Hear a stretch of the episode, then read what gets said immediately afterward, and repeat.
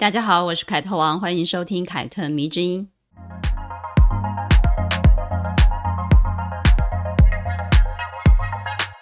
不知道大家还记得第一次把男朋友带回家介绍给父母的时候，他们的反应吗？哪怕我们都认为谈恋爱是两个人的事情，但是呢，说到见父母，还是会比较慎重的，还是会希望得到家人的支持跟认同。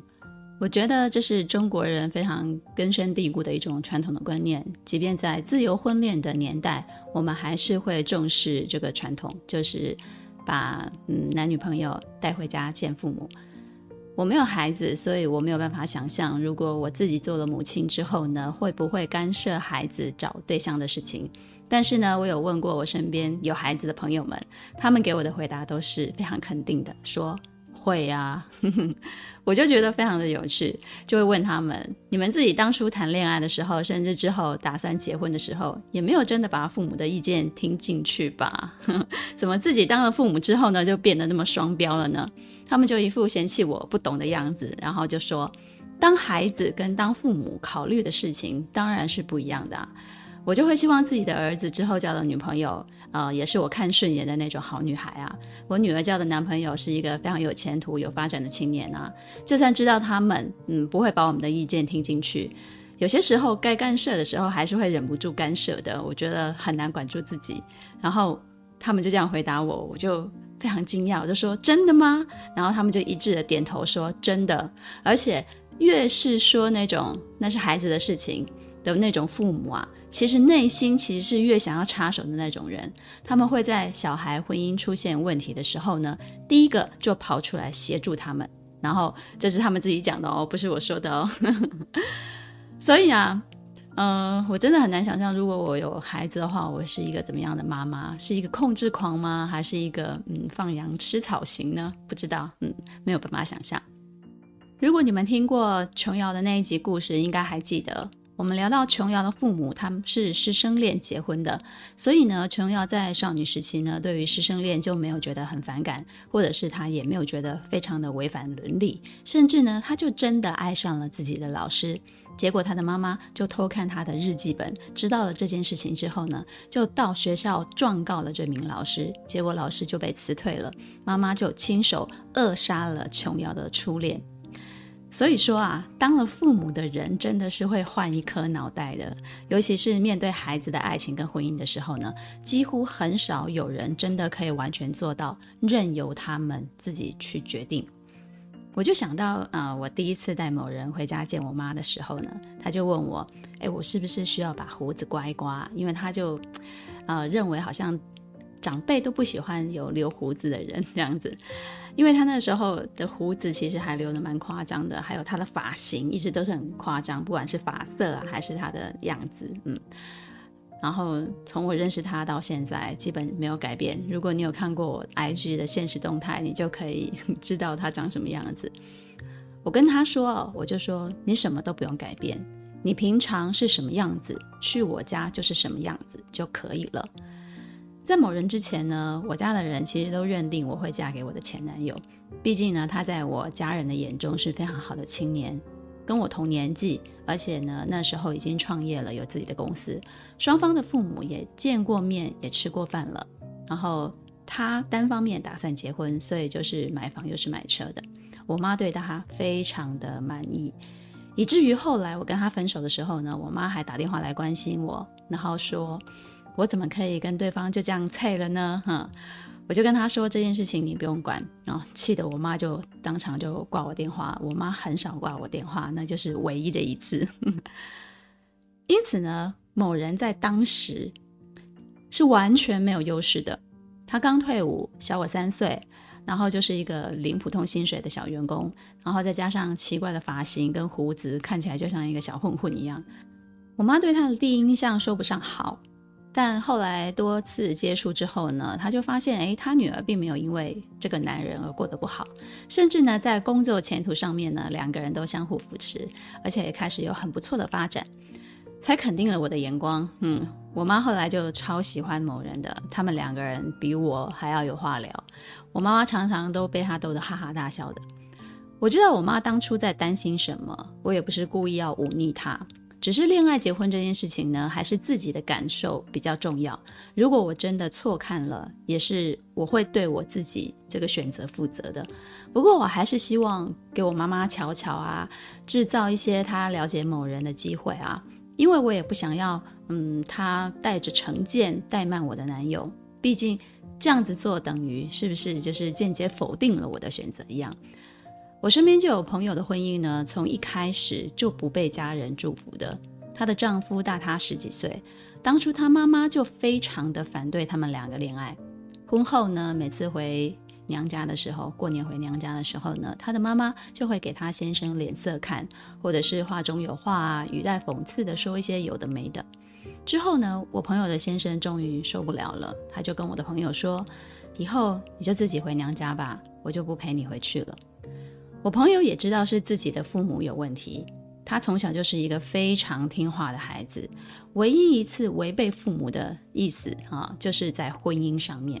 但是他婚后呢，仍旧是一个非常孝顺的孩子，就是呵 呵没有如他父母的愿啊，生一个小孩。他跟他先生是一个顶客族，并不打算生孩子。说了这么多，其实只有一个重点。也就是呢，现代婚姻的促成或者是结合，回归到两个家庭本身，那都绝对不是两个人的事情而已。虽然也不至于像过去的中国式的传统婚姻要父母之命、媒妁之言，但是呢，也绝对不像西方那样子，非常的开放跟非常的自由。恋爱阶段呢，当然可以相对比较自由一点，但是谈到结婚，还是要见父母的。所以很多女生啊，才会怕在未来的婆婆眼中留下不好的印象，却很少考虑到自己的父母对自己的男友是不是真的打从内心接受跟肯定，甚至呢，明知道不接受，还是会执意要嫁给对方，也就是父母越反对，我就越要嫁，哈，有这种人哦。所以呢，中国人除了重男轻女之外呢，在婚恋上还经常把女儿视作赔钱货，不是没有原因的。毕竟呢，女儿是嫁出去，儿子呢是娶进门，少一个人跟多一个人，在现实意义上面呢就是不一样的。而我们今天要说的张爱玲的小说《琉璃瓦》，就是在聊从女儿以及父母两方的角度来看婚恋这件事情，也可以说呢，张爱玲从嫁女儿这一件事情来探讨中国传统婚恋观跟自由婚恋观之间的碰撞。《琉璃瓦》呢，虽然是一篇写于一九四三年的短篇小说，但是呢，这篇故事里面呢，它的现实性是超越了时间的限制的。就算放到现代，也是非常的应景，因为你一定会发现这里面的案例似曾相识，真的，甚至呢，可能就在你身边发生过。聊这篇小说之前呢，我们先来归纳几点中国人对于女儿的婚事通常会有哪些思维好了。呃，中国人的父母啊。总是希望女儿嫁得好啊，对不对？而所谓嫁得好，不外乎男方有很好的工作，社会地位高，有钱，家世的背景很优秀。女方的父母呢，肯定不会认为自己是高攀了，而是旗鼓相当。但是如果女儿交往的对象呢，背景不如自己家，那就会觉得女儿亏了，是下嫁，是比较容易遭到反对的。其实呢，这种思维其实也嗯潜移默化很多很多现代的女性，或者是说呢，从以前一代一代的女性都被这样子的一个思维潜移默化着。很多女人的内心找男友的条件，其实就是嗯不能赚得比自己少，她以后要嫁的人也一样，一定要赚得比自己多才可以。他们也不会觉得哦是我自己高攀了，他们还觉得是我们是势均力敌呢，对吧？这就是现代婚姻恋的一个嗯非常矛盾的一个地方，说的是自由平等的恋爱，但是呢，在嫁女儿或者是在挑选男友丈夫的一个观念上面呢，无论是女儿自己还是为人父母，仍旧会有条件的限制，而这些条件最具象的东西呢，不外乎就是财富、社会地位以及家世背景了。张爱玲的小说《琉璃瓦》就冲着这些条件狠狠地讽刺了一把。无论是父母干涉的婚姻，或者是忤逆父母自己挑选的对象的婚姻，都通通没有好下场，好惨哦！在他笔下，小说的精彩之处呢，是文字非常的明快，非常的幽默，一扫过去他那一种阴郁悲凉的感觉，变得非常的俏皮，而且非常的好笑。但是好笑之余呢，又让人思考了很多深层次的一些东西。对于中国传统观念跟西方先进思想的碰撞呢，尤其是讽刺到位。《琉璃瓦》呢，放在一九四三年张爱玲短篇小说集当中是非常脱俗的一篇故事。它让我们看见了张爱玲式的幽默，她用主角们各自滑稽又荒诞的结局来告诉我们人性的自私。无论是中国式的父母那种“我是为你好”的自私，还是西方式的“我要自由”。我要自由的那种自私，他们都有各自的代价跟矛盾的地方。有人说这篇小说讽刺了父母干涉小孩婚姻的一个结果，也有人说是嘲讽了为人子女不听老人言的一个后果。其实呢，我觉得，嗯，好像都有哎。现在呢，就让我们回到小说的故事里来看看好了。故事的主人公是一位父亲，叫做姚元甫。他的太太生了七个女儿，在中国人说“弄璋之喜，弄瓦之喜”的典故之下呢，姚元甫的太太呢就被他的朋友戏称为“瓦姚”。璋跟瓦的分别是在于，璋是一种玉器，可见的过去中国人重男轻女的观念，在弄璋弄瓦的这个说法上面就表现得非常的淋漓尽致了。不过主人公姚元甫呢，却不重男轻女。他对于自己有七个美丽的女儿呢，感到特别的骄傲。他说：“我们的瓦是美丽的瓦，不能和寻常的瓦一概而论。我们的是琉璃瓦。”嗯，这个就是小说片名的一个由来。张爱玲设计了这七个女儿的妈妈很会生，生出来呢都是美女，而且是流行什么样的美，她就生什么样的美女。所以呢，这七个女儿呢，各自都是引领潮流的美，符合当下大众审美的那种美。张爱玲写，姚家的模范美人，永远没有落伍的危险。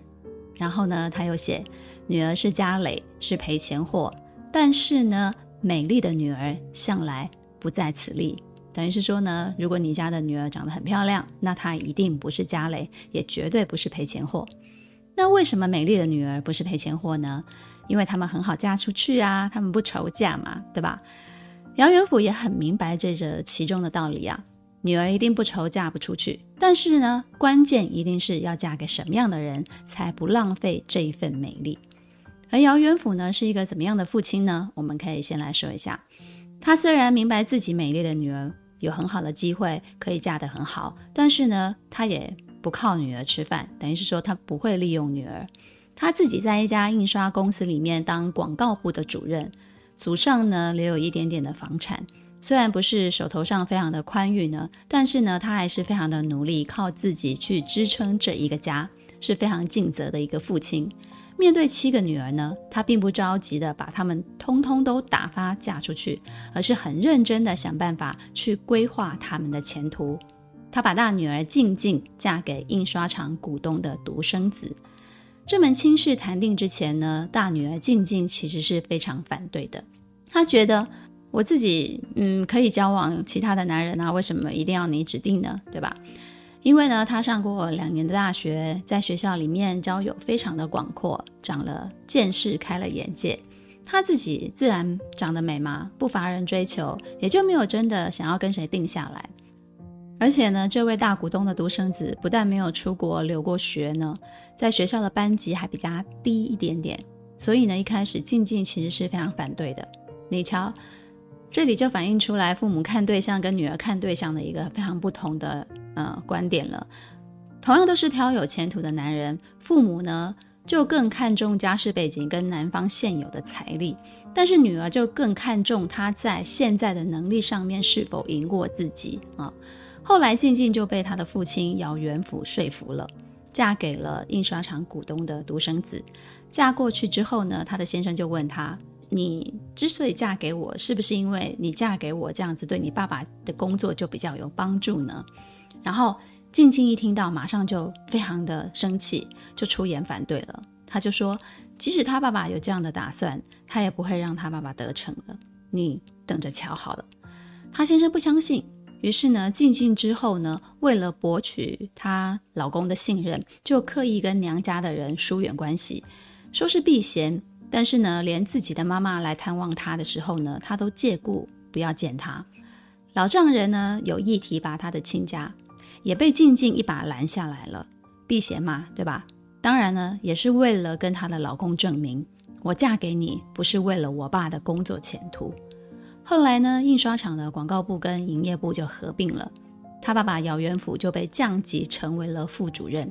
他对大女儿静静的这番作为啊，真是凉透了心了哈，心寒呐、一气之下呢，他就辞职不干了。所以，做父母的靠一门亲事攀高枝，有没有私心呢？从静静的这一门婚事看，是有的。那做女儿的，为了在夫家稳固自己的地位，有没有私心呢？嗯，也是有的。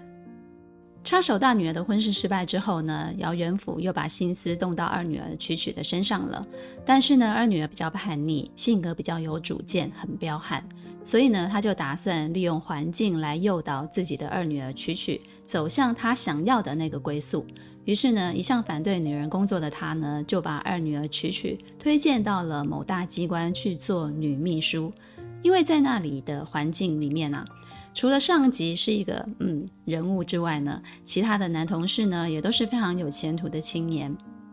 姚元甫就想，自视身高的二女儿曲曲啊，无论如何都会在里面挑一个不错的对象吧，眼光那么高，那肯定是挑最好的那一种了。这么有主见的人，一定会嫁给自己挑的人的。结果呢，曲曲偏偏就挑了里面最没有出息、钱赚的最少、最穷的三等书记王俊业。而且呢，因为作风大胆，早就在外面跟王俊业过从甚密了，公开牵手啊、打情骂俏什么的，自由恋爱嘛。曲曲当然知道他爸爸打的是什么如意算盘，他就是故意挑一个自己能够压得住的人。那些什么上级啊、年轻的心境啊、眼睛啊，都长在头顶上，谁会像王俊业那样对他伏低作小呢？他可能还要反过来委屈自己去讨好别人呢。结果呢，曲曲的行径因为太开放了，为了不影响接下来几个女儿的名声呢，姚元甫只好答应他们结婚。但是呢，王俊业这个人啊，实在是太穷了，家里有哥哥嫂嫂、妈妈，还有弟弟妹妹们，根本就住不下去，也没有钱可以租房子。于是呢，姚元福就出面替他的女儿曲曲跟王俊业两个夫妻呢，找了一间房子，然后购置了一些家具，帮他们两个人安家了。之后，曲曲的生活费呢，依然是回娘家跟爸爸拿，妥妥的一枚啃老族了，你说是吧？那么。二女儿曲曲的例子说了什么呢？说明了现代女青年有一颗自由恋爱的心，这是没有错的。但是结婚毕竟是什么都要钱嘛，爱情归爱情，但爱情不能够养活一个家啊。曲曲很叛逆，但是她不独立。结婚之后呢，依旧啃老，空有现代年轻人的一个嗯追求自由的那种壳，但是呢，她的内在却还是像一个小孩子。其实呢，现在很多这种人哦，叛逆但是不独立，捅了一堆烂摊子，只能由他们的父母出面替他们收拾。我想你身边一定有这样的人。而在二女儿的例子里呢，姚元甫是一个爱女心切的父亲，他不忍心看着女儿吃苦，于是呢，他就拿出钱来帮助他们。有人说呢，《琉璃瓦》的主角姚元甫的父亲其实是一个非常传统自私的父亲。顶着为女儿好的名义，其实都是在为自己图谋。但是我倒觉得这件事情没有那么绝对啦。如果女儿自己硬要嫁给对方去吃苦，娘家的人他们是真的有义务要帮忙的吗？我觉得帮忙这件事情真的就是要看做父母的良心了。尽管姚元甫是怕曲曲教坏下面的妹妹而主动帮助的，但是我觉得他有一部分一定是于心不忍在驱使。他也要照顾到其他妹妹们的名声啊，替他们留有后路。但是呢，区区一个人的任性，却要全家人替他的任性买单，嗯，这个是不行的。姚元甫一定是有考虑到这一点的，所以呢，做父母的在这个时候出手，也是为了其他孩子的着想，当然也是不忍心他真的去吃苦嘛。前面两个女儿的婚事都让做父亲的姚元甫感到比较失望一点，因为毕竟都没有按照他的期待走嘛。他的三女儿欣欣呢，也来到了谈婚论嫁的年纪了。而欣欣呢，这个三女儿非常的乖巧，非常的柔顺，完全没有沾染现代自由恋爱风气，而且呢，非常的大家闺秀，一个男朋友也没有交过，就是一个母胎单身。于是呢，做父亲的姚元福就跟太太商量。决定帮他物色一枚好青年，让他们坐下来相相亲。姚元甫呢，就帮三女儿精心物色了一位杭州的有钱人，嫡派单传的青年，叫做陈良栋的。我不知道大家有没有发现呢？姚元甫挑女婿的条件呢，一定要独生子。为什么呢？因为这样家产就不用跟其他的兄弟分嘛，也就没有争夺家产的可能性。那他女儿就是妥妥的一个大少奶奶。姚元甫呢，甚至考虑到了三女儿欣欣是一个非常腼腆啊、非常害羞的人，于是呢，他就建议了相亲局呢，不要单独两个人让他们见面，最好呢可以多请几个陪客，七八个人呢凑成一桌，然后呢就可以化解彼此的尴尬，而且呢不要让他们两个人坐在对方的隔壁，安排坐在对面，这样子呢可以省去说话，而且还能够把对方看得清清楚楚的，还有。比起侧脸呢，他的女儿欣欣的正面比较好看。这种种的考量啊，都是因为怕欣欣不擅长交际应酬，如果太过害羞呢，就会显得太小家子气了，不大方。于是呢，他考虑的非常的仔细，非常的周详。在相亲局当中呢，张爱玲就把姚元甫这个父亲用尽心力的那个形象啊，跟行为描写的非常的生动。他就这样写了：姚先生。放出手段来，把陈良栋的舅父敷衍得风雨不透，同时匀出一只眼睛看住了陈良栋，一只眼睛管住了欣欣，眼梢里又带住了他太太，唯恐姚太太没见过大阵仗，有失仪的地方，超忙的有没有？眼睛行为哇，要顾及好多好多人。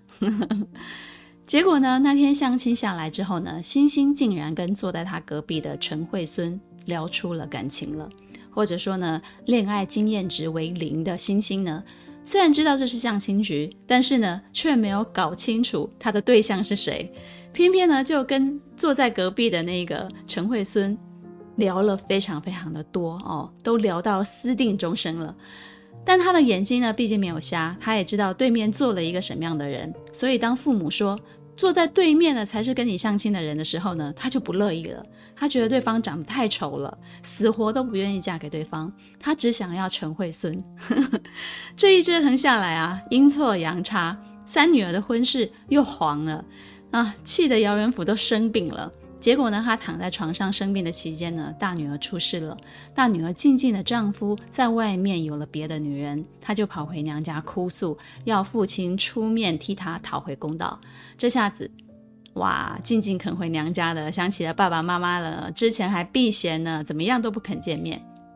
张爱玲最后就写，姚元甫大病了一场，姚太太的肚子又渐渐的大了起来了。之后几个女儿又要渐渐的长大，还得烦恼他们的婚事呢。如果这次肚子里面的又是女儿，那她怕是活不长了。我觉得这个结尾真的是集讽刺跟诙谐于一身，就看得。人哈哈大笑，好像黑色幽默，非常荒谬，非常的有喜剧的那种荒诞的感觉。《琉璃瓦》这篇小说其实不长，你可以很快就翻完了。推荐大家有空的时候呢，可以看看。张爱玲的小说写的都是反映当时代女性的故事，借由她的视角呢，我们就可以看到民国初期女性的地位跟她们的命运。但是呢，如果你完全用现代女性主义的视角去切入张爱玲的小说呢，有些时候其实会蛮割裂的，因为你会忽略了我们中国人有中国人流传已久、渗透我们的文化精神里面的那些东西。比如呢，姚元甫这位做父亲的操心女儿的婚事，那是很自然的一个父爱，他会以自己身为男人的经验出发，希望女儿在婚姻里面起码要保障经济上的富足。如果硬要说他物化了女儿，我觉得好像也是说不过去的。即便他也有私心，但是呢，他在操心女儿婚事的时候呢，并没有利用父权的那种淫威，强迫他们一定要嫁给谁。他也让他们自由恋爱，让他们自己去选择。即使他们对自己的女儿的选择感到不满意，啊，没办法的时候，也会由着他们去的。我觉得这也是很多现代父母的一些心境跟他们的做法。他们身为父母，因为关心子女，所以就或多或少会想参与他们的选择，并且呢，会以自己的经验跟阅历出发来引导他们做决定。这样做呢，是在帮子女们规避一些错误，让他们可以在婚姻的路上呢，多一点幸福的可能。但是非常吊诡的，哎，婚姻就是很难被安排啦，也很难说你做了什么哦，你就真的规避了什么风险。于是才会有进进取取、星星这些个自以为是的闹剧出现啊，你说对吧？所以呢，琉璃瓦这篇故事其实描写的是父母的自私，侧面也反映了做女儿们的自私，其实都蛮值得同情的，也值得我们去深深的反省一下自己。父母呢，总是会替儿女们规避错误。总想要替他们规避错误，但是呢，却往往让他们失去了试错的那个成长的机会。而在这些沟通的过程当中呢，又因为新旧观念的一些碰撞，而让有一些嗯所谓的自尊心比较强的孩子，就会为了反对而反对，于是呢，就导致更无法收拾的错误发生了。但是呢，有句话是这样讲的：发生在别人身上的是故事。发生在自己身上的是事故。作为现代的女性呢，我们有了婚恋的自由，却也跟静静啊、曲曲啊、星星他们一样，父母觉得好的跟自己觉得好的，总是偏爱自己选的嘛，对吧？哪怕这两者其实我觉得差不多，还是自己选的更好一点呢、但是我们真的承担得起自己决定的婚姻吗？嗯，我觉得那就未必了。琉璃瓦还让我看到了，无论是一九四三年的过去，还是二零二二年的现在，女性自己或者是社会大众依然觉得找一个好对象结婚是女人一生中非常重要的一件事情。即使呢已经开始接受教育了，我们有非常多的工作机会跟能力了，女人还是会把人生的幸福，呃，放在所谓的婚姻上面。而我最近呢，倒是有一个感触越来越强烈了。呃，说出来跟大家分享一下，你们也可以思考看看。也许呢，我们现代女人呢，该把自己往最坏的一个结果来打算，也就是呢，我一生遇不到值得结婚的人了，我这一生不可能结婚了，也不会生孩子，以这个基础来培养自己的独立，无论是人格的独立还是经济的独立，我们都只能够仰仗自己。那么如此一来呢，无论有没有遇见想婚的那个人。起码我们的生活不成问题，也不会造成谁的负担。就算在婚姻里面真的走过一遭了，不如意的退场，也有退路可以寻啊。你说是不是呢？但是呢，如果你总是想着，嗯，我一定可以找到那个人，我以后会想要结婚，会想要有小孩，你去勾勒一个非常非常美好的一个前景，然后却放弃了自己当下应该要做的事情。那如果那个美好的前景，一直都没有实现呢，那你当下就不过了吗？对吧？所以我就觉得，预想一个很不好的结果，然后把现在这个东西做到尽力做到最好，也许就算没有好的结果，只有坏的结果，那我们也能够承担得起那个最坏的结果啊，你说是吧？不知道现在正在听节目的你有没有小孩呢？他长大了以后呢，你会不会插手他人生的很多事情呢？不要说不会哦，我觉得啊，这件事情真的没有当上父母，没有成为这个角色，你是永远不会懂的。所以呢，不要信誓旦旦的说不会，是会打脸的哦。喜欢今天我对琉璃瓦的解说吗？凯特迷之音，咱们下次见了。